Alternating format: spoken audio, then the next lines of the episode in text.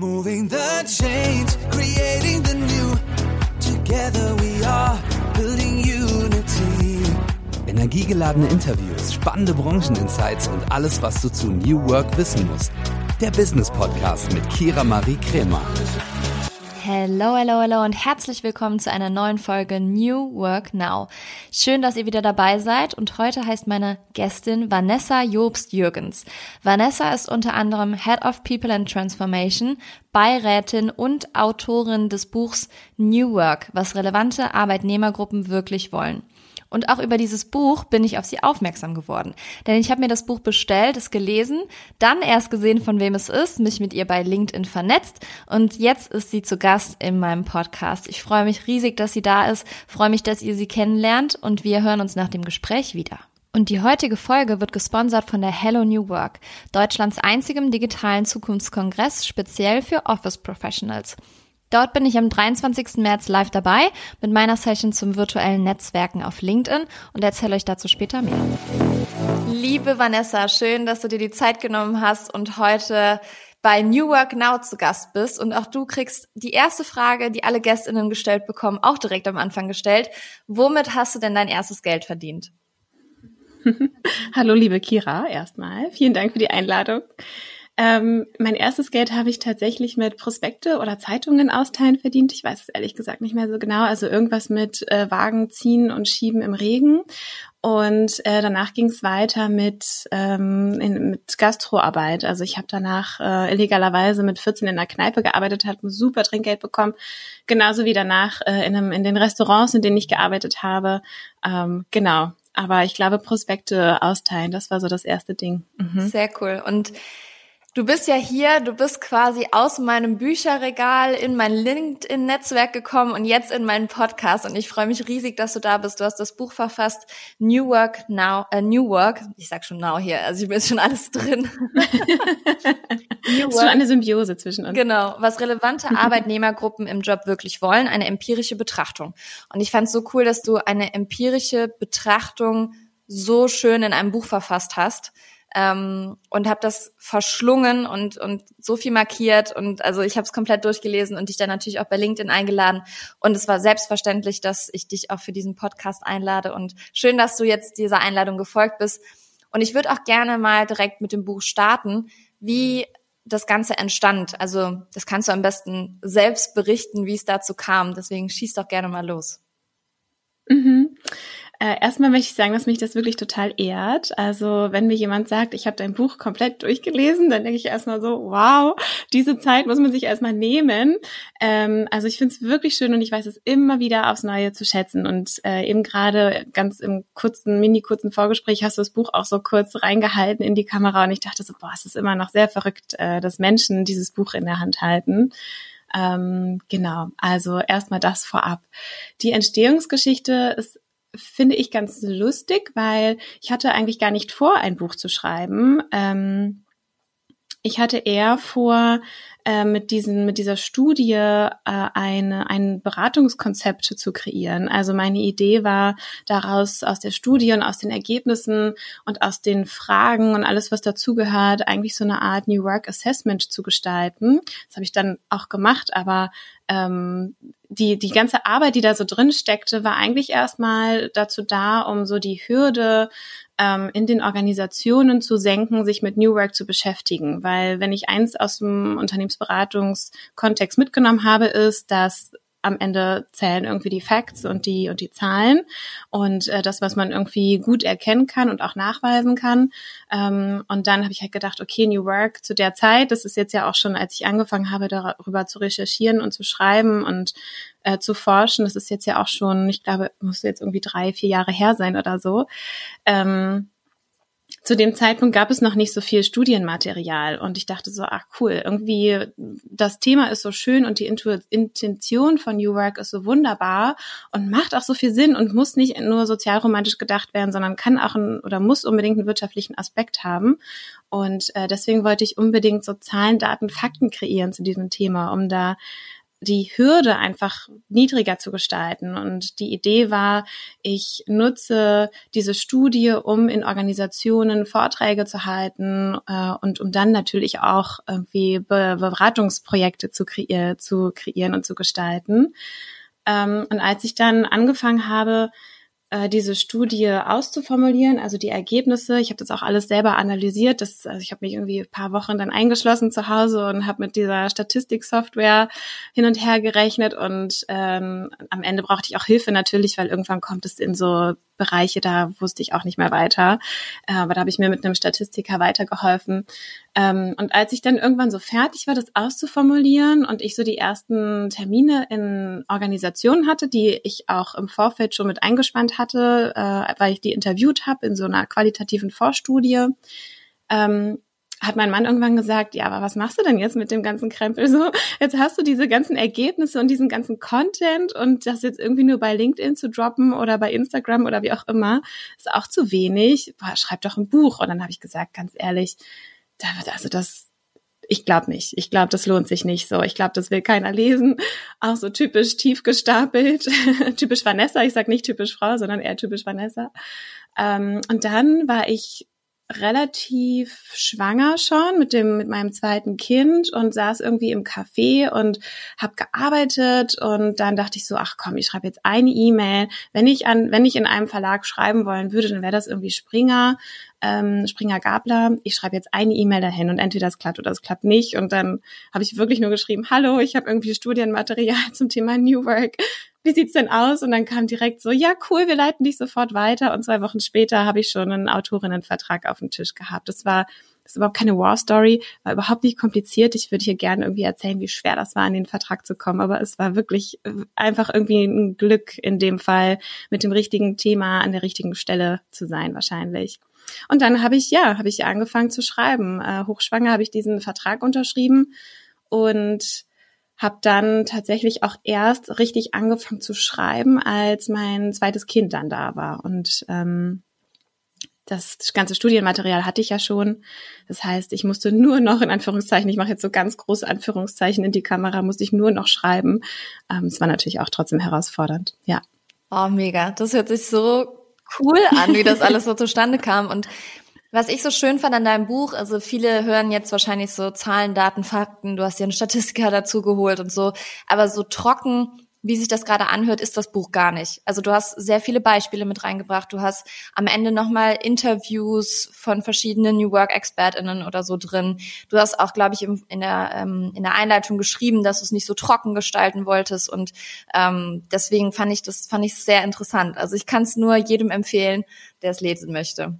Und du hast gerade eben schon gesagt, du hast ja relativ früh angefangen. Also dieser Hype um New Work, der ist ja, würde ich jetzt mal sagen, so in den letzten anderthalb Jahren bis zwei Jahren ähm, sehr groß geworden. Ich beschäftige mich jetzt auch erst seit zwei Jahren damit und du codest ja schon seit 2018 in dem Bereich und hast das Buch geschrieben und warst ja relativ früh mit der ganzen Geschichte New Work. Ähm, wie empfindest du denn gerade so den Hype, der entstanden ist? Also wir Menschen tendieren, glaube ich, immer erstmal dahin äh, zu sagen, ja, jetzt ist ja klar, dass alle irgendwie jetzt auf diesen New Work-Zug aufspringen und so. Könnte man auch so sehen. Habe ich auch hin und wieder mal das Gefühl, dass das an der einen oder anderen Stelle nicht ganz authentisch ist von, von verschiedenen BeraterInnen ähm, und wo ich auch wirklich das Gefühl habe, so, oh, da werden jetzt irgendwie zwei Themen, die eigentlich nicht so richtig was miteinander zu tun haben, werden irgendwie miteinander verknüpft, nur damit man da irgendwie New Work oder neues Arbeiten oder gutes Arbeiten oder so drüber schreiben kann. Letzten Endes finde ich aber, ist, ähm, ist das Thema so wichtig und nach wie vor finde ich äh, underrated, also unterschätzt als Effekt und als Faktor, dass ich glaube, je mehr Leute sich damit beschäftigen und je mehr Leute diese Message irgendwie rausbringen und in Organisationen und in unserer Gesellschaft platzieren, desto besser ist es eigentlich. Es ist natürlich ärgerlich, wenn ich sehe, dass andere BeraterInnen mit einem ultra krassen Tagessatz, den ich mir nie anrechnen würde, irgendwie in Organisation gehen und dann am Ende doch wieder, ich weiß nicht, ähm, ich sage jetzt mal plakativ den Kickertisch verkaufen, so, ja. ne? Aber und den Obstkorb. Aber und den Obstkorb und vielleicht sogar noch den ein oder anderen das Leasingbike oder so. Ähm, aber trotzdem hoffe ich und glaube ich und habe ich auch nicht die Hoffnung oder den Glauben daran verloren, dass die Menschen, die sich mit New Work beschäftigen, im Großen und Ganzen eigentlich auch hinter der ganzen Geschichte und hinter der Intention stehen. Und eigentlich ist es mir auch egal, ob jetzt jemand erst angefangen hat, sich damit zu beschäftigen oder das schon seit zehn Jahren macht. Ähm, Hauptsache, es geht irgendwie raus und es gibt irgendwie mehr ähm, mehr Kenntnis darüber und die Leute verstehen, dass New Work nicht nur der Obstkorb oder der Kickertisch ist, sondern eher mit einer Haltung einhergeht und was daraus entsteht, das ist dann halt New Work etabliert und implementiert sozusagen. Schöne Ansicht. Ich finde auch, man sollte Awareness dafür schaffen, natürlich richtig New Work machen und nicht nur einfach sagen, ähm, das ist der Tischkicker und der Obstkorb und was auch immer noch darunter verstanden wird oder Remote Work, was ja auch viele einfach nur unter New mhm. Work verstehen. Deswegen Awareness dafür schaffen, super und ähm, ja, aber auch schauen, dass man sich externe BeraterInnen dazu holt und das nicht als Unternehmen immer alleine stemmt, weil ich finde das schwierig. Ähm, wie siehst du das? Ja, interessanterweise arbeite ich da gerade mit jemandem oder mit einem, mit einer Organisation zusammen, die ganz viel alleine stemmen und sich nur so punktuell äh, jemanden reinholen. Also an der Stelle äh, ich und noch ein, zwei andere externe BeraterInnen, die so ein bisschen einen anderen Fokus haben, eher auf das Thema Digitalisierung gehen. Ähm, ich bin beeindruckt, äh, wie viel Power und wie viel Wissen dann irgendwie doch in Organisationen steckt. Aber man merkt doch hin und wieder, dass der Fokus zu stark auf der aktuellen Kultur liegt in der Organisation. Und das ist ja auch gar nicht verwerflich, denn wenn ich als Mensch innerhalb, also in einer Organ Organisationskultur, wow, Organisationskultur mich bewege, dann sehe ich natürlich auch vor allem das und dann kann ich mich vielleicht ein bisschen visionär davon entfernen und mir überlegen, was vielleicht ein Stück weit anders sein könnte, aber der wirkliche Effekt und der wirkliche Mehrwert kommt, glaube ich, wenn dann jemand von außen kommt und aufzeigt, guck mal, hier könnt ihr doch viel mehr und hier seid ihr doch noch gar nicht so weit. Und was es macht viel mehr Sinn, das jetzt aufzubauen, als da jetzt irgendwie die zehn Prozent noch rauszuholen, die es dann irgendwie okay machen oder so.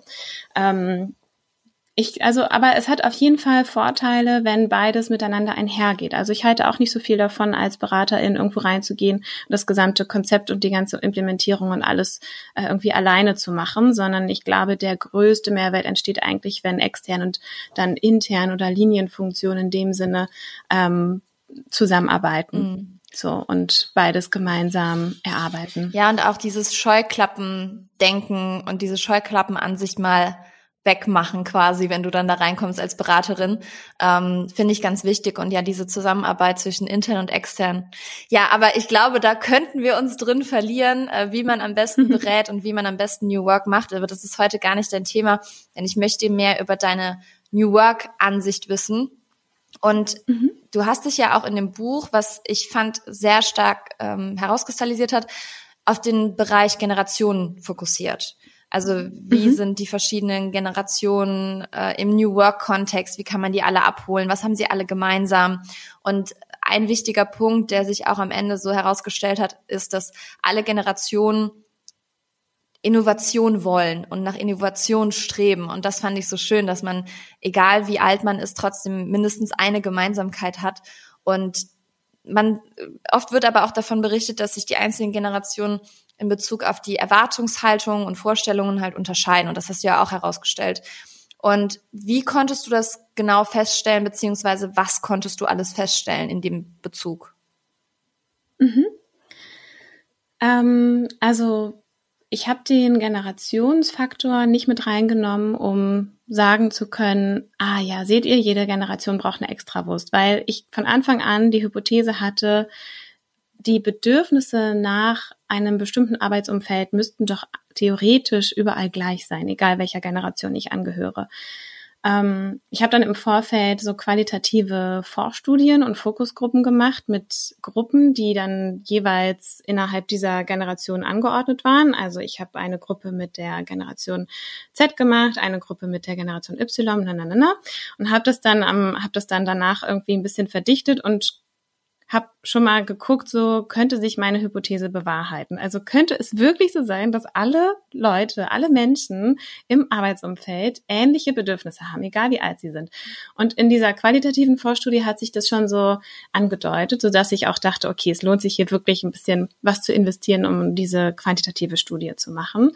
Und das, was dann am Ende rauskam, fand ich wirklich schön, weil und da würde ich eigentlich gerne auch noch weiter forschen, ähm, denn es kam heraus, dass in, wenn ich, also wenn ich das jetzt mal so über den Daumen brechen müsste, wahrscheinlich in 85 Prozent der Merkmale, die ich untersucht habe, also Rahmenkonzept, Kommunikation, Führung, Wertschätzung, Diversity, Teamzusammenhalt, also 16 oder 17 Merkmale habe ich untersucht, ähm, und ich würde sagen, 85 Prozent der Menschen über alle Generationen hinweg haben da ganz ähnliche Bedürfnisse. Also egal, ob es ein Babyboomer oder ein Generation Yler ist, ähm, alle haben das Bedürfnis nach einer wertschätzenden Führungskraft und alle haben das Bedürfnis nach einer transparenten Kommunikation und einer, Transpa und einer Kommunikation auf Augenhöhe. Alle haben das Bedürfnis danach, fair vergütet zu werden, zum Beispiel, wenn man auch auf den Kontext New Pay guckt. Ne? Und ähm, ja, das war irgendwie die, das war tatsächlich eine Erkenntnis, die ich, äh, die ich hatte und die mich selber auch so sehr gefreut hat, aber auch ein bisschen verwundert hat, so dass ich einige Ergebnisse wirklich 17 Mal nachgerechnet habe äh, und immer wieder durch die statistischen Tools geschickt habe, weil ich dachte, oh Gott, also wenn ich das, wenn das jetzt wirklich die Validierung der Hypothese ist, dann ist es auch eine starke These, ne? Also wenn man sagt, wenn man so diesem Volksmund sozusagen widerspricht und dieser Stereotypisierung von Generationen, dann ist das, glaube ich, auch ein bisschen tricky, weil wir haben jetzt ja viele Jahre darauf hingearbeitet, dass die Generationen sich ja so wahnsinnig groß unterscheiden. Ähm, deswegen ist es natürlich ein bisschen tricky, wenn man dann so eine Gegenhypothese aufmacht. Ähm, aber tatsächlich, ähm, also ich kann es nicht anders sagen. Also die, die Zusammenhänge sind so ähnlich und die, die Unterscheidungen, äh, es gibt auch Unterscheidungen, zum Beispiel im Raumkonzept, also Babyboomer, um es jetzt mal so stereotypisiert auch nochmal und hart zu sagen und äh, in dem Kontext zu bleiben, Generationen Babyboomer und Babyboomerinnen, wenn man das so sagen kann, ähm, wünschen sich mehr Ruhe am Arbeitsplatz und wollen deswegen lieber in Einzelbüros oder in kleine Büros und äh, die jüngeren Generationen haben einfach Bock auf diesen kollaborativen Ansatz in größeren Büros oder Gemeinschaftsflächen oder ähnliches. Das kann man schon sagen. Es gibt auch ein paar Unterschiede in Bezug auf, wie eng muss meine Führungskraft mich führen. Die Jüngeren, äh, die gerade vielleicht aus der Ausbildung kommen, äh, hat auch ein bisschen was mit dem Bildungsgrad zu tun, wünschen sich noch eine engere Führung als Menschen, die gerade aus dem Studium kommen oder die schon länger gearbeitet haben oder Eltern, auch nochmal eine ganz andere Kiste. Ähm, aber im Großen und Ganzen kann ich sagen, es gibt extrem viele Überschneidungen. Und meine Erklärung, und das ist aber wieder nur eine Hypothese, müsste ich eigentlich nochmal nachforschen, hätte ich auch große Lust zu. Ähm, meine Hypothese ist, dass die, also dass die Kommunikation und die Übersetzung der eigenen Bedürfnisse in den Generationen halt unterschiedlich ist.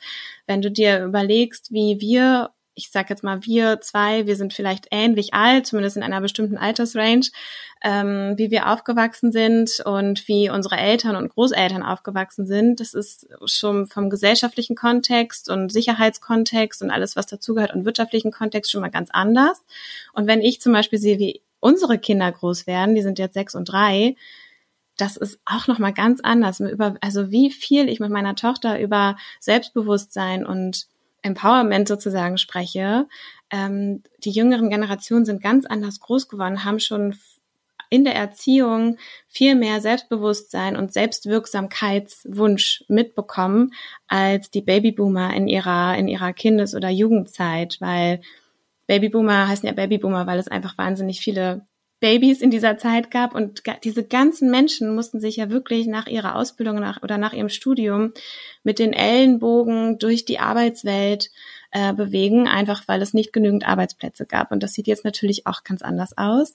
Das heißt, die jungen Generationen haben viel mehr Bock, auch zu kommunizieren. Ich möchte aber so und so arbeiten und mir ist es total wichtig, dass ich das und das machen kann. Und die Babyboomer, ich habe äh, im Nachgang auch noch eine, noch eine ähm, inhaltliche, also eine qualitative Gruppe mit explizit Babyboomern gemacht, nochmal im Nachgang, um die Ergebnisse nochmal zu beleuchten. Und da kam wirklich heraus, ja, wir finden das wirklich richtig nervig, dass wir uns so durchfalten mussten. Und jetzt kommen die Jungen und kriegen alles auf dem Silbertablett serviert. Also das ist eine sehr sehr leichte und sehr einfache Erklärung, aber am Ende, da stecken natürlich auch psychologische Konstrukte hinter. Ähm, aber am Ende ist es wahrscheinlich wirklich das, dass da wirklich Blockaden und ähm, ja, Missgunst entstehen in Situationen, in denen andere ältere Leute das Gefühl haben, ich musste dafür ja auch arbeiten, also bitte mach das auch. Ist jetzt irgendwie nicht meine Aufgabe, dir hier jetzt alles zu zeigen oder dir hier den Weg frei zu machen, so. Absolut. Und ja. wenn man im Unternehmen dann auch dieses Verständnis füreinander schafft, warum man so tickt, wie man tickt, und dass man nicht, mhm. wie du sagst, alle Generationen über einen Kamm scheren kann und keine Stereotypisierung ähm, schaffen sollte, dann finde ich, hat man mhm. schon mal den ersten Schritt getan, einfach für Offenheit sorgen und mal erklären, ne, es gibt Nachkriegsgenerationen, die ticken so oder wir jetzt ähm, oder die Generation Z ganz besonders kriegt durch Social Media ganz viel Feedback jederzeit, braucht das im Arbeitskontext auch, da reicht nicht das Feedbackgespräch einmal im Jahr. Also das sind so genau. Sachen, damit man einander verstehen kann ähm, oder wenn man einander versteht, dann kann man auch viel besser miteinander arbeiten. Also ist auch schön, dass du das nochmal so aufschlüsselst jetzt hier und das macht das Buch oder deine Studie auch nochmal komplett verständlich. Und wie du am Anfang gesagt hast, es gibt immer noch sehr, sehr wenige Zahlen, Daten, Fakten zu diesem Thema. Und es ist auch so, wenn ehemalige Studierende oder Menschen über Social Media mich fragen, hör mal, ich würde gerne meine Bachelorarbeit oder Masterarbeit zum Thema New Work schreiben, ähm, hast du eine Literaturliste, weil ich finde irgendwie nix. Mittlerweile habe ich so eine Liste, die ich dann immer teilen kann und unter anderem ist halt auch dein Buch dabei oder wenn ich mhm. ähm, Vorträge halte oder so in dem Bereich, dann nehme ich, glaube ich, mindestens ein, äh, eine ähm, Datenerhebung oder so aus deinem Buch raus oder ein Zitat oder so, weil es einfach so wenige Quellen in diesem Bereich gibt. Das finde ich richtig schade und da müsste man noch mal mehr zu forschen. Deswegen, vielleicht gibt's ja einen zweiten Teil irgendwann von dir, wenn du sagst, du hast noch mal Lust ja. weiter zu forschen. Ja.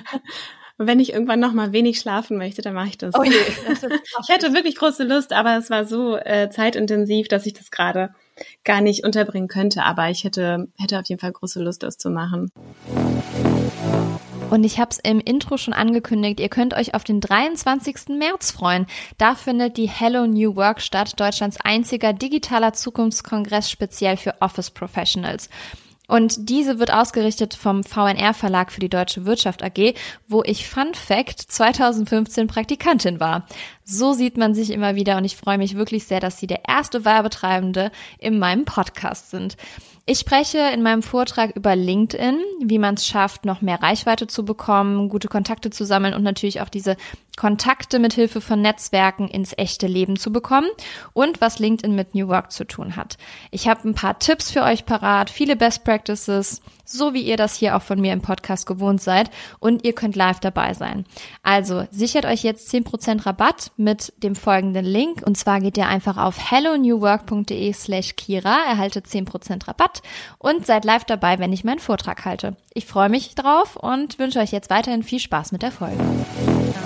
Ich bekomme auch super viele Anfragen von Studierenden, ähm, ob ich genau, ob ich irgendwie Interviewpartnerin sein könnte oder ob ich sogar Zweitprüferin sein könnte oder so. Also das Buch hängt ja auch in den ganzen Unibibliotheken und das ist auch so interessant. Ähm, ja, da gibt es wirklich wenig fundierte Literatur zu. Ja, genau. absolut. Genau. Also ähnlich wie bei dir, ich werde auch öfter gefragt, um dann so nennt sich ja Experteninterviews zu geben oder mhm. ähm, ja Bachelorarbeiten oder Masterarbeiten zu korrigieren. Ja. Ähm, das ist schon schön, aber auch zeitintensiv. Also absolut, total. Ja. Aber du hast es eben schon mal kurz angesprochen. New Work ist ja keine Schablone, die bei jedem Unternehmen gleich anzuwenden ist. Und man kann auch dabei nicht alle Unternehmen über einen Kamm scheren, auch wenn sie beispielsweise dem Mittelstand angehören, ähm, sondern das mhm. muss ja immer neu gedacht werden. Was gibst du da Unternehmen mit auf den Weg, wenn sie mit New Work beginnen möchten? Mhm. Ähm, ich habe so ein so ein Path to New Work mal entwickelt in so vier Schritten. Das will ich jetzt gar nicht, äh, das will ich gar nicht alles erklären, aber der erste Schritt ist halt, und das ist das, was ich eigentlich auch immer versuche mitzugeben, und das ist auch das, wie ich in Projekten am allerliebsten arbeite. Man braucht halt erstmal irgendwie eine Wissensbasis so. Also das kann sein, dass ich da besonders affin bin, weil ich einfach ein Typ bin. Ich habe gerne einen Überblick. Ich verstehe gerne, was die Leute brauchen und was sie wollen und wo sie sich sehen und wo sie sich nicht sehen. Und gerade im Hinblick auf Organisationskultur, wo, also die wollen wir ja angehen und verändern mit New Work. Ne? Wir wollen die ja, wir wollen die Leute ja bereit machen auch auf das, was so auf sie zukommt in den nächsten Jahren und Jahrzehnten. Ähm, dann ist es wirklich mein Wunsch, äh, und vielleicht müsste ich das irgendwann mal als Bedingung darstellen, dass man in irgendeiner Weise versteht, wie die Organisation gerade tickt. Ob das irgendwie eine quantitative Umfrage ist in der Organisation im Rahmen dieses Assessments zum Beispiel, dass man verschiedene Kategorien abfragt und dann irgendwie versteht, ah, okay, im Bereich Kommunikation sind, seid ihr ganz gut aufgestellt, aber Führung, da müssen wir mal rein. So sehr einfach gedacht in so einem Spinnennetzdiagramm stelle ich mir das immer vor. Ähm, sowas wäre halt fantastisch, weil ich glaube, so hat man auch direkt irgendwie Anknüpfungspunkte und man arbeitet nicht an Sachen, die überhaupt nicht wichtig sind. Ne? Also äh, mein Ansatz ist da auch immer so eher in die Themen reingehen, die alle wollen und die irgendwie alle oder zumindest 80 Prozent der Leute irgendwie als Problem oder als Herausforderung sehen, weil das ist ja das, wo wirklich etwas bewegt werden muss. Andererseits gibt es auch sehr viele Gemeinsamkeiten in Organisationen, die man auch als Superpower nutzen kann. Also wenn alle irgendwie Bock haben, ähm, ein neues Arbeitszeitmodell zu entwickeln, weil ganz viele in dieser Organisation das Thema Vereinbarkeit noch nicht ausreichend bespielt sehen, dann ist es ja wie so eine Art Superpower der Organisation und das ist ja ein riesiger Hebel, dann dort etwas zu bewegen ne? und wirklich etwas anzustoßen und zu transformieren.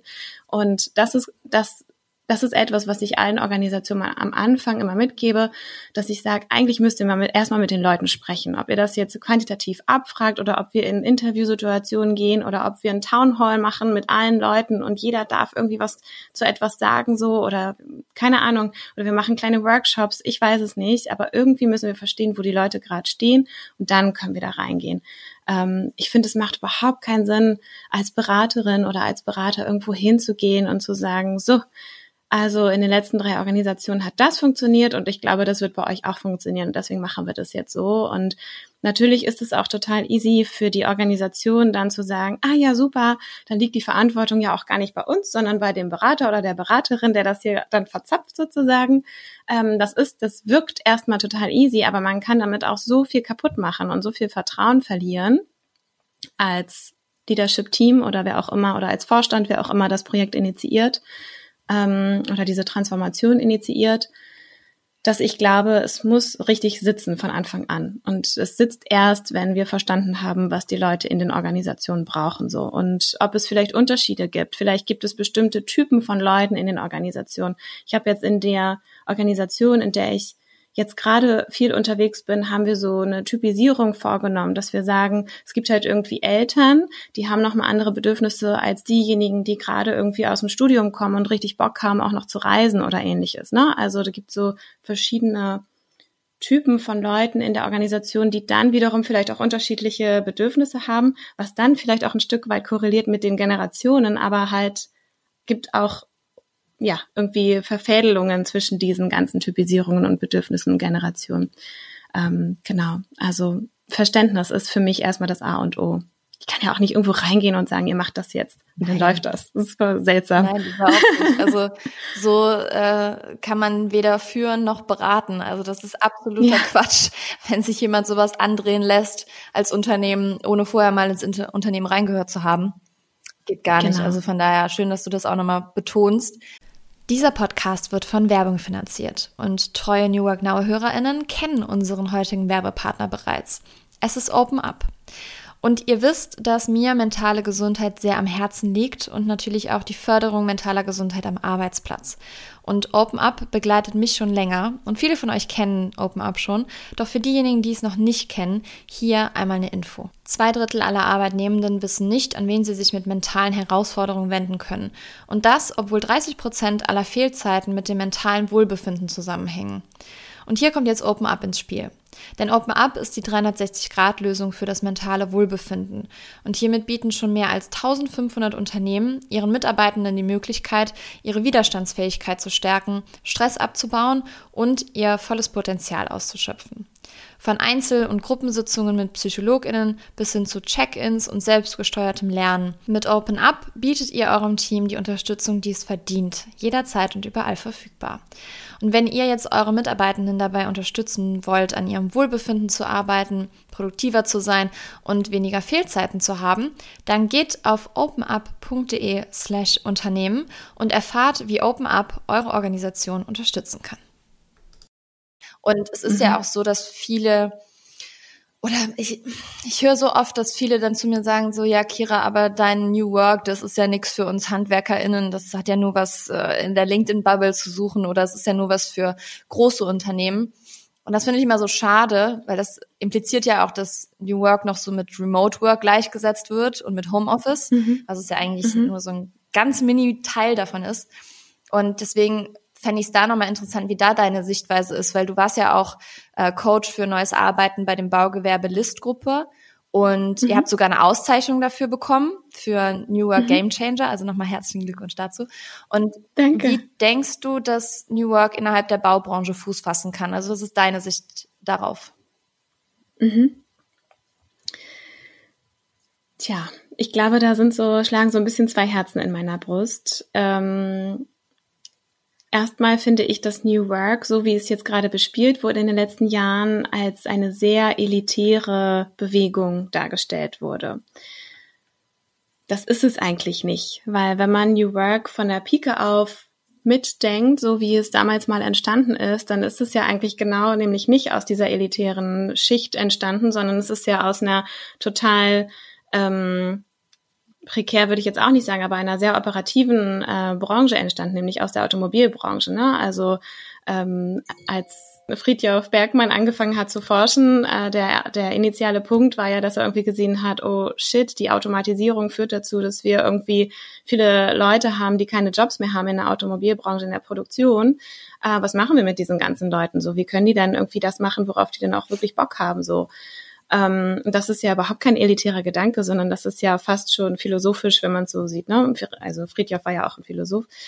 Ähm, deswegen finde ich, muss New Work eigentlich auch gerade in diese operativen und diese Frontline Workers, so wie ich es jetzt neulich mal gehört habe oder gelesen habe, wobei ich finde auch der Begriff passt nicht so ganz in diese in diese Riege rein, wo wirklich mit der Hand äh, mit wenig Digitalisierungsgrad so gearbeitet wird. Ne? Und wenn ich jetzt auf die zwei Jahre in der Baubranche gucke, dann ähm, sind das da ganz andere Themen, die ich in, also das, das sind ganz andere Facetten von New Work, die ich dort bespiele, als in einer Organisa Organisation, die es von Grund auf gewohnt ist, ähm, komplett irgendwie Wissensarbeit zu leisten. Also so ein Telekommunikationsunternehmen, wenn man mal die Leute rausnimmt, die irgendwie die ganzen Leitungen und so bauen und buddeln und so.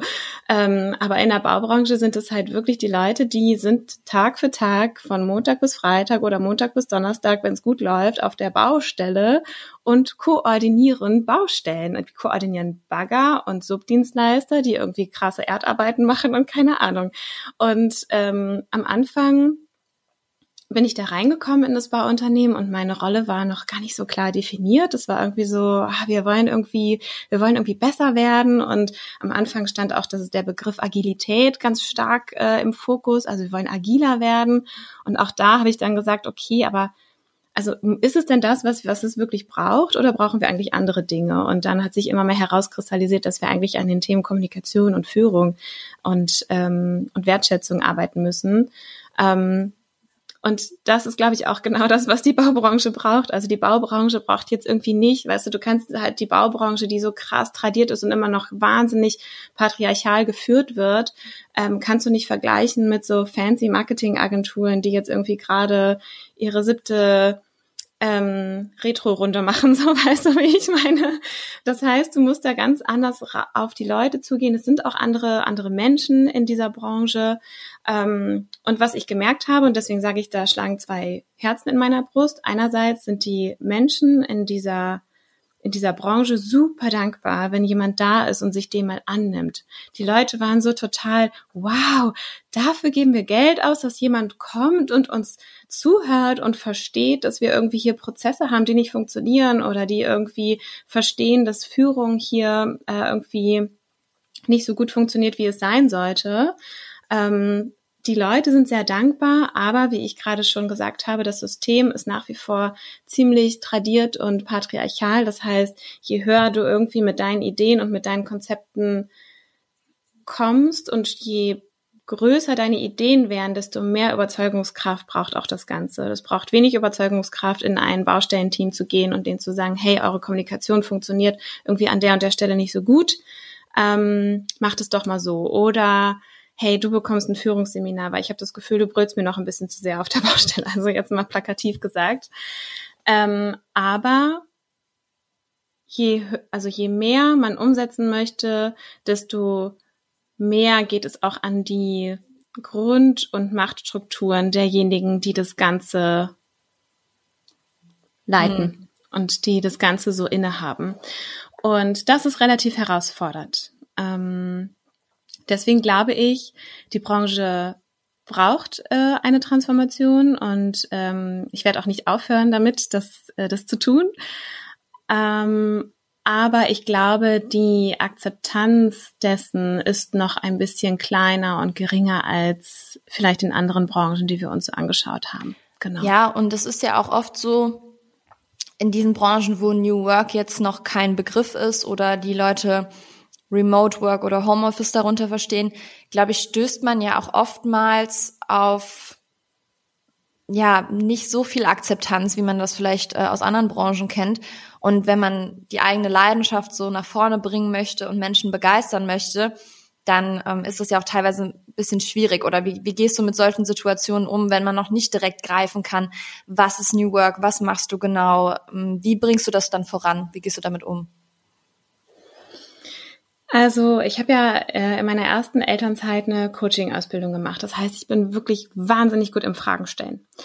Und, und äh, auch wahnsinnig gut darin zu erkennen, ähm, wo, wo der, wo irgendwas, wo es irgendwas braucht, so, ne? Oder wo irgendwas nicht ganz stimmig ist. Und das heißt, wenn ich äh, in Situationen gerate, in denen jemand etwas abblockt oder mir das Gefühl gibt, das ist nicht wichtig, fange ich einfach wirklich an zu fragen, warum glaubst du, das ist nicht wichtig? Warum glaubst du, das ist für deine Mitarbeitenden nicht wichtig? Ähm, warum habe ich das Gefühl, du ignorierst da bestimmte Fakten, die aus deinem Team herauskommen? Also das ist, glaube ich, der Weg, der bei mir besonders gut funktioniert, weil damit das, also es ist auch sehr wichtig, in solchen Situationen auf eine Beziehungsebene zu kommen. Es bringt glaube ich, überhaupt nichts in dem Fall irgendwie die Oberlehrerin raushängen zu lassen und zu sagen, ja, aber du musst es jetzt so machen, weil sonst bist du irgendwie nicht up to date oder so, sondern das Wichtigste daran ist, glaube ich, zu erkennen, warum sind diese Blockaden und diese, dieses, warum ist dieses Misstrauen da? Vielleicht hat es auch was mit meiner Person zu tun oder vielleicht hat es auch etwas mit der, mit der Scham zu tun, die diese Person oder diese Führungskraft empfindet, weil sie halt genau merkt, ähm, da funktioniert irgendetwas nicht und ich muss das jetzt hier offenlegen, wenn ich jetzt in dieses Gespräch reingehe oder wenn ich anfange, mit ihr darin zu arbeiten oder so. Ähm, Fragen, Fragen, Fragen und vielleicht an der einen oder anderen Stelle ein paar Leuchtturm-Momente mit einbringen. Also zum Beispiel in der Organisation, in der ich jetzt zuletzt gearbeitet habe, gab es unterschiedliche Gesellschaften und äh, an der einen oder anderen Stelle hat es auch funktioniert zu sagen, guck mal, in der Gesellschaft haben wir das und das gemacht und das funktioniert gerade total gut. Du kannst ja kannst dich ja mal rückversichern hm. oder so. Also das braucht manchmal so ein bisschen Feingefühl. Ähm, ich bin kein Fan davon, mit einer Brechstange an Blockaden zu gehen, sondern das gerade so so Momente, wo es wirklich auch um Veränderung geht und wo es auch darum geht, sich zu öffnen und um Machtstrukturen auch so ein bisschen aufzulösen, da braucht es einfach wahnsinnig viel Augenhöhe so. Und das ist auch nicht immer so leicht. Du kannst dir vielleicht vorstellen, dass es an der einen oder anderen Stelle auch Menschen im Baugewerbe gibt, die sich gerne einfach über alle anderen Menschen stellen, einfach weil sie so sozialisiert wurden. Ne? Wenn du irgendwie als Baustellenleiter irgendwie groß wirst und dann wirst du irgendwie technischer Leiter oder Geschäftsführer, ich bin jetzt sehr in diesem Bausprech, ähm, dann hast du das gelernt, dass du dich durchsetzen musst. Und dann hast du gelernt, dass du auch hier und da echt hart sein musst, um bestimmte Dinge durchzusetzen so. Und wenn dir jemand sagt, so wie du es jetzt gemacht hast, war okay, hat irgendwie funktioniert, aber ist nicht mehr das, was dich in Zukunft weiterbringen wird, dann ist es ja ein totaler Machtverlust und auch so ein Rollenverlust, ne? Geht irgendwie vielleicht sogar ein bisschen so eine kleine Sinnkrise ja, und an der einen oder anderen alles Stelle. in Frage, was du gelernt hast. Ne? Genau, Ja. genau.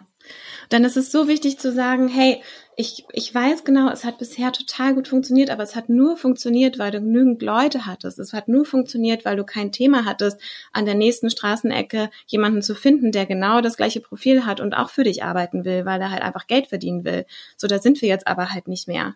Also, Ja. Ja, wirklich so. Ja, setzt, setzt euch damit auseinander, denkt mal ein bisschen langfristiger und beklagt euch nicht nur, dass Mhm. ihr Fachkräftemangel habt, sondern macht was. So, und das ist, Genau. wie machst du es denn, wenn jemand äh, fragt, ähm, was ist New Work? Wie erklärst du es in ein, zwei Sätzen? Also ich starte immer mit, äh, New Work ist für mich äh, das, was, also New Work ist das, was ein Mensch wirklich, wirklich machen möchte. Damit starte ich immer, weil ich finde, das ist so das, das Schönste daran eigentlich, weil man daraus auch so viel ableiten kann. Ähm, und dann kommt es ein bisschen auf den Kontext an. Also ich habe, ich sage das, ich bin, also es ist mir ehrlich gesagt auch nicht unangenehm, das zu sagen. Ich habe keine äh, für immer währende und allgemeingültige Erklärung für New Work. Ich finde, es hat irgendwie, also für mich ist der, der Kern, das, was ich gerade sagte, dieses Zitat von Friedhof Bergmann und alles, was danach entsteht, ist super kontextabhängig. Sehe ich auch so. Und manchen musst du New Yorker gar nicht mehr erklären und manchen musst du es noch erklären und ähm, deswegen, ja, schön, dass du es sagst. Also so individuell, wie das Konzept ist, so individuell sind auch die Definitionen, die man dann raushaut oder die Erklärungen. Ja, und ähm, ein Teil von New Work, der dich ja natürlich auch selbst betrifft, du hast es eben gesagt, du hast zwei Kinder, ist Vereinbarkeit von Familie und Beruf. Und das macht ja auch einen großen Teil aus in Unternehmen aktuell. Also es gibt ganz viele Initiativen in vielen Unternehmen, ähm, die das Ganze voranbringen sollen. Und merkst du, dass New Work auch dir dabei behilflich sein kann, von Vereinbarkeit und Familie, von Vereinbarkeit bei Familie und Beruf zu sprechen? Und ähm, wie setzt du das bei dir persönlich um?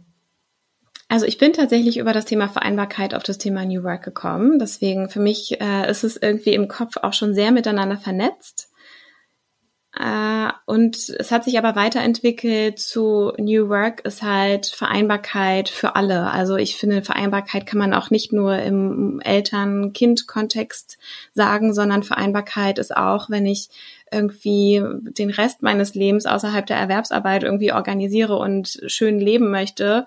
Und äh, ist auch, wenn ich jemanden in meinem privaten Umfeld oder Familienumkreis oder so pflegen muss oder keine Ahnung. Also ähm, Vereinbarkeit und New Work gehen für mich da tatsächlich Hand in Hand. Ich glaube, dadurch, dass ich verstanden habe, was möglich ist, ähm, im Zuge von New Work, also unterschiedliche Arbeitszeitmodelle, Flexibilität, was die Arbeitszeit und Arbeitsorte angeht, auch mehr den Fokus auf Ergebnisse und weniger auf FaceTime im Büro, also acht Stunden im Büro abhängen, nur um da zu sein, ist halt für mich der größte Schwachsinn. Ähm, aber auch das Mindset zu haben, Leute in Positionen, in denen sie vielleicht nicht gut sind oder nicht aufblühen, vielleicht da mal hinter, zu hinterfragen, so, hey, vielleicht liegt dir irgendwie was anderes besser. Du, wir wollen dich unbedingt behalten, weil du passt irgendwie in unsere Organisation, aber vielleicht bist du an anderer Stelle besser aufgehoben. Also es gibt da so viele verschiedene Facetten, die ich, glaube ich, für mich verstanden habe und wo es auch ein bisschen gedauert hat, das für mich selber so einzufordern, sag ich mal. Ähm, als ich das Buch geschrieben habe und auch die Forschung und die Studie gemacht habe, war ich selbstständig und gar nicht angestellt. Die letzten zwei Jahre in dem Bauunternehmen war ich aber angestellt und es war das erste Mal, als die Vertragsgespräche äh, und so äh, stattgefunden haben, dass ich gesagt habe, wenn ich das Thema New Work bei euch vertrete, dann muss ich auch diejenige sein, die es halt verkörpert so. Und ähm, ich habe für mich halt ja definiert, dass ich Vereinbarkeit leben möchte und nicht nur im Sinne von Vereinbarkeit so zu gestalten, dass ich irgendwie am besten ganz viel arbeiten kann und meine Kinder irgendwie am besten ganz viel wegorganisiert habe, um es mal so zu sagen, das meine ich so nicht und ich respektiere auch jedes Lebensmodell, was genauso funktioniert, aber meine Bedürfnisse sind halt anders und ich wollte von Anfang an auch viel Zeit mit meinen Kindern verbringen, so. Ähm, also habe ich gesagt, das erste ist, die Organisation muss irgendwie bereit dazu sein, dieses Modell mit mir zu leben, dass ich auch Familienzeit habe und mein Mann muss natürlich auch bereit sein. Das heißt, diese, diese Formulierungen, wie, weil, wie will ich eigentlich Vereinbarkeit leben, hat als erstes mal am Küchentisch stattgefunden so ne und äh, bis mein Mann und ich uns dann darauf geeinigt haben wir wollen uns ähm, wir wollen uns aufteilen und wir wollen Vereinbarkeit 50-50 leben also jeder macht genau den gleichen Anteil Care-Arbeit und Erwerbsarbeit und hat aber irgendwie dann im besten Fall auch immer noch Zeit für das, was irgendwie Spaß macht, so Sport oder keine Ahnung. Kinderbetreuen und Arbeiten macht natürlich auch Spaß, aber ich meine so Hobbys.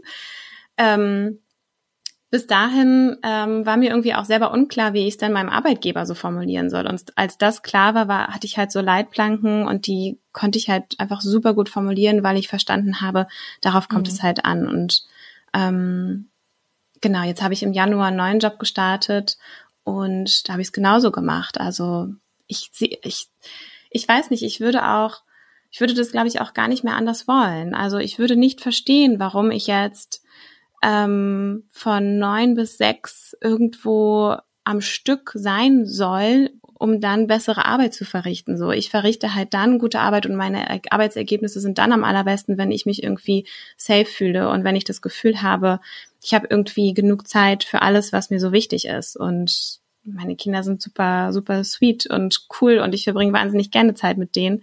Ähm, und deswegen möchte ich auch beides unter einen Hut bekommen. Und ich funktioniere am besten, wenn ich das Gefühl habe, das geht halt mhm. auch. Und so ist es halt so, dass mein Mann und ich uns zwei Nachmittage jeweils äh, um die Kinder kümmern. Also wir machen dann irgendwie um 15 Uhr Schluss. Dann holt einer die Kinder aus der aus der Kita und aus der Schule. Der andere hat an dem Tag einen langen Arbeitstag so und ähm, einen Tag in der Woche fängt meine Mama netterweise ab. Und so haben wir irgendwie natürlich irgendwie eine, eine busy week so, aber wir haben halt beide das Gefühl, es ist eigentlich immer jemand für die Kinder da. Wir sind nicht darauf angewiesen, dass wir irgendwie eine Nanny haben oder so. Und das liegt halt nur daran, weil wir halt beide irgendwie Unternehmen und Organisationen haben, die das Thema Vereinbarkeit irgendwie mhm. gecheckt und haben. Und schön, so. dass ihr da euer Modell so gefunden habt. Ne? Und als du es mhm. eben gesagt hast, fand ich sehr interessant, dass du über die Vereinbarkeit zu New Work gefunden hast, weil ich bin über mein Arbeitsmodell damals auf New Work gestoßen, weil ich zu 60 Prozent angestellt ja. und zu 40 Prozent selbstständig war. Also sehr interessant, mhm. wie man ähm, die New Work Reise startet. Und Voll. apropos New Work Reise, ich fände es super spannend, wenn du mit uns noch teilst, wo deine New Work Reise hingeht. Tja, Kira. Gute Frage. Weiß es auch noch nicht genau. Gute Frage. Also ähm, ich habe mich jetzt nach zwei Jahren aus dem aus dem Unternehmen gelöst, in dem ich jetzt war, obwohl ich obwohl ich es super spannend fand. Also gerade das Thema Baubranche New Work finde ich so cool und habe mich da auch wirklich äh, war da so eine kleine ähm, Pionierin auch und äh, mag das auch nach wie vor sein. Aber ich habe halt gemerkt, mein Idealismus und mein Wunsch nach Wirksamkeit ist so groß, dass es mir nicht ausreicht, das nur für eine Organisation zu machen. Das heißt, ich will irgendwie meinen Fokus ein bisschen breiter gestalten. Und ähm, deswegen bin ich jetzt auch quasi wieder back to the roots in die Unternehmensberatung gegangen und habe da jetzt irgendwie ein kleines Team mit und wir kümmern uns um die Themen People und Transformation und Purpose und New Work und da geben das halt als Beratungsprodukt raus, so innerhalb einer einer Consulting-Bude, sage ich jetzt mal. Ähm, und das ist, glaube ich, so der erste Schritt, den ich jetzt für mich nochmal definieren konnte, dass ich gemerkt habe, es muss irgendwie breiter werden. Es reicht mir nicht, das nur an einer Stelle zu machen, sondern ich möchte die Möglichkeit haben, das Thema New Work möglichst weit und breit zu fassen und auch mit, man muss ja auch ein bisschen davon überzeugt sein, dass das, was man so selber denkt und macht, dass das irgendwie so seine Berechtigung hat. Und das war auch ein kleiner Weg, so. Ähm, aber jetzt glaube ich, es hat es irgendwie so einen so einen Status erreicht, wo ich das Gefühl habe, jetzt habe ich so ein so ein gewisses Portfolio an Wissen und an Möglichkeiten und an Produkten und kann damit irgendwie noch besser rausgehen. Und auch die Erfahrungen der letzten zwei Jahre waren wirklich Gold wert. Ähm, und vielleicht wird es noch ausgebaut. Also vielleicht wächst dieses Team, vielleicht hm, habe ich auch noch mehr Möglichkeiten, meine Ideen von New Work irgendwie noch weiterzubringen. Also so Podcast-Einladungen sind natürlich wunderschön. Letzte Woche habe ich eine, eine äh, Keynote gehalten an der Hochschule in Stralsund und bin da wirklich in eine Sinnkrise gestürzt, weil ich sollte etwas über, über New Work im Kontext Erwartungshaltung und Realität Oh, erzählen. wow. So 15 Minuten Keynote und ich so, ey, keine Ahnung, wir befinden uns gerade gefühlt in der schlimmsten Krise ever, irgendwie Krieg, Ja. Klimawandel, alles Mögliche ist echt irgendwie zieht einen richtig runter. Ähm, und dann dachte ich so, was für eine Bewandtnis hat der New Work eigentlich an der Stelle? Was soll ich denn jetzt über New Work erzählen, wenn wir uns so mit so krassen Themen beschäftigen einfach?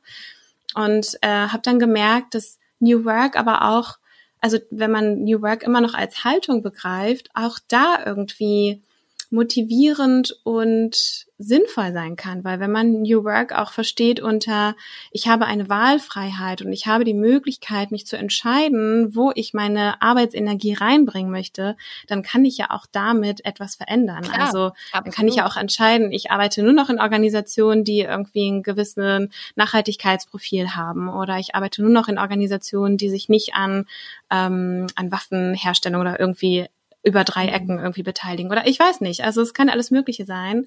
Ähm, und das war eine ziemlich emotionale ähm, Speech so, aber danach kam halt super viel Feedback, weil die gesagt haben, New Work hätte ich niemals so verstanden. Ich hätte New Work nicht als nicht so verstanden, wie du es jetzt gerade beschrieben hast, aber es ergibt total Sinn. Und das finde ich so schön, dass man das immer wieder nutzen kann, um die aktuelle Situation zu beschreiben, aber auch so einen Weg herauszufinden. Das finde ich so toll an New Work eigentlich. Also ich glaube, in diese Richtung wird es irgendwie weitergehen, dass ich so diese Idee davon weiterentwickle und ja. Wir sind genau. gespannt und verfolgen das Ganze mal. Also vielleicht kommst du ja dann, wenn es ein Update gibt, nochmal für die nächste Folge dann. Ich würde mich auf jeden Fall freuen. Und ähm, man hat ja rausgehört, wenn du äh, Podcast-Einladungen bekommst oder Anfragen für Keynotes, dann bist du auch am Start und ich glaube, die sind auch richtig cool. Ich bin schon gespannt, wenn ich mal eine live höre. Schauen wir mal.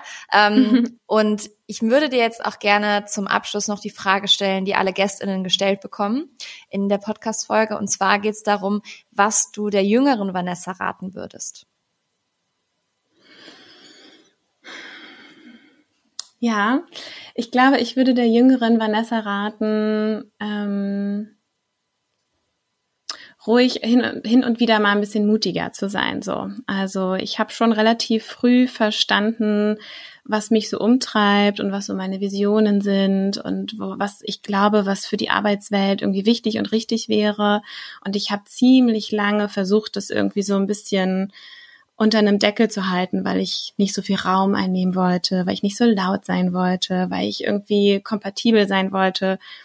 Und daran habe ich sehr hart gearbeitet, weil ich glaube, wenn man etwas verändern will, dann muss man nicht immer kompatibel sein und man darf laut sein und man muss unbedingt das, was man denkt, auch laut heraussprechen. Ähm, und ich glaube, ich würde ihr sagen, komm, hau noch mal ein bisschen was raus, sei mal ein bisschen lauter, ein bisschen mutiger. So, das würde ich auch jeder anderen jungen Frau jetzt an dieser Stelle irgendwie gerne mitgeben wollen. Wenn ihr gute Ideen habt und wenn ihr von etwas überzeugt seid, dann haut's einfach Ja, raus. sehr schön. Kann ich nur unterstreichen. Also schön, dass du das mit auf den Weg gibst. Ich glaube, das nehmen wir uns alle mal ein bisschen zu Herzen. Also von daher. Vielen Dank, liebe Vanessa, dass du da warst. Es hat mich sehr gefreut. Ich freue mich schon, wenn wir uns dann auch. irgendwann auch mal live treffen. Hamburg äh, ist ja jetzt auch meine Heimatstadt, also neue Wahlheimat, sagt Ja? man jetzt. Genau, ich wohne jetzt auch in Hamburg. Das Ja. wusste ich nicht. Das ist ja Auch fantastisch. gut, ne? Hätten wir auch einfach live machen können und nicht so online. Aber gut, next time, für die nächste Folge dann. Gut. Ja, also von daher vielen Dank, dass du alles mit uns geteilt hast, die ganzen Insights, also so nah und, und Best Practices und wirklich, Leute, ich kann euch dieses Buch nur empfehlen und wenn ihr nur mal durchblättert und die Highlights euch raussucht, also ich habe ganz viele Markierungen. Wenn ihr wissen wollt, was ihr unbedingt lesen sollt, dann äh, sagt Bescheid oder fragt am besten direkt Vanessa. Ähm, alle Links zu Vanessa findet ihr natürlich wieder in den Show Notes. Und jetzt verabschiede ich mich und äh, wünsche dir noch einen wundervollen Wochenstart. Wir haben ja heute Montag, wenn wir aufzeichnen. Heute ist Ja. Montag. Das wünsche ich dir auch, liebe Danke. Kira. Vielen Dank. Es hat mir sehr Das viel Spaß gemacht. Mach's gut. Ciao. Eine wirklich inspirierende Frau und ein tolles Buch, auch wenn es eine Studie ist. Ich kann es nur immer noch betonen. Es ist sehr, sehr gut geschrieben. Schaut doch mal vorbei. Den Link dazu gibt's natürlich in den Show Notes. New Work News. Dieses Mal geht es um das New Work Barometer. Dabei handelt es sich um eine Befragung von PraktikerInnen aus verschiedenen Unternehmen, die jedes Jahr im April und Mai durchgeführt wird. Und die Befragung wird online und anonym durchgeführt, deswegen ist es so interessant. Den Link zu allen Details findet ihr natürlich in den Show Notes. Aber was ich sehr spannend fand, war, wo New Work im Unternehmen eingesetzt wird. Teilnehmende Unternehmen, die New Work praktizieren, wurden befragt, in welchen Unternehmensteilen dies geschieht.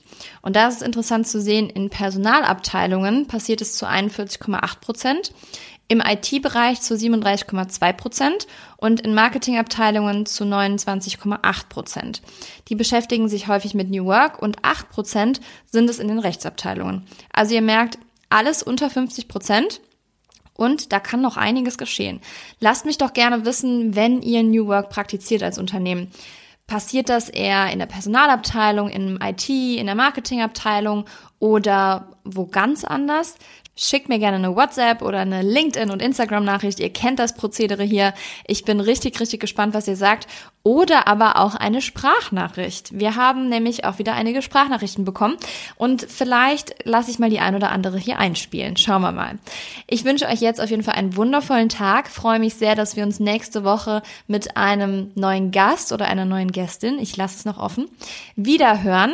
Ja, und jetzt wünsche ich euch einen wundervollen Tag und entlasse euch nicht mit einem Zitat, denn wir haben heute nicht nur Valentinstag für all diejenigen Happy Couples da draußen und so, sondern heute ist der Geburtstag von Trommelwirbel, meinem Hund Homie. Ja, Homie wird heute drei Jahre alt. Der Rumäne aus dem Tierschutz hat das Datum 14.2. als Geburtsdatum bekommen. Man weiß ja nie, ob das so stimmt. Aber warum ich das hier mache, alle Tier LiebhaberInnen da draußen oder diejenigen, die Tiere haben, ihr wisst genau, dass Tiere manchmal sowas wie Kinder sein können. Und ja, ich wünsche meinem Hund, auch wenn er hier natürlich nicht zuhört, Happy Birthday. Auch all denjenigen da draußen, die heute Geburtstag haben, egal ob Tier oder Mensch. Und wünsche euch jetzt eine tolle Woche. Wir hören uns nächste Woche natürlich wieder. Ich hoffe, ihr habt den Podcast abonniert, ihr habt ihn geliked, ihr habt Sterne hinterlassen, ihr habt ihn geteilt. Wenn nicht, dann macht es gerne jetzt. Und ansonsten habt einen tollen Tag und wir hören uns nächste Woche.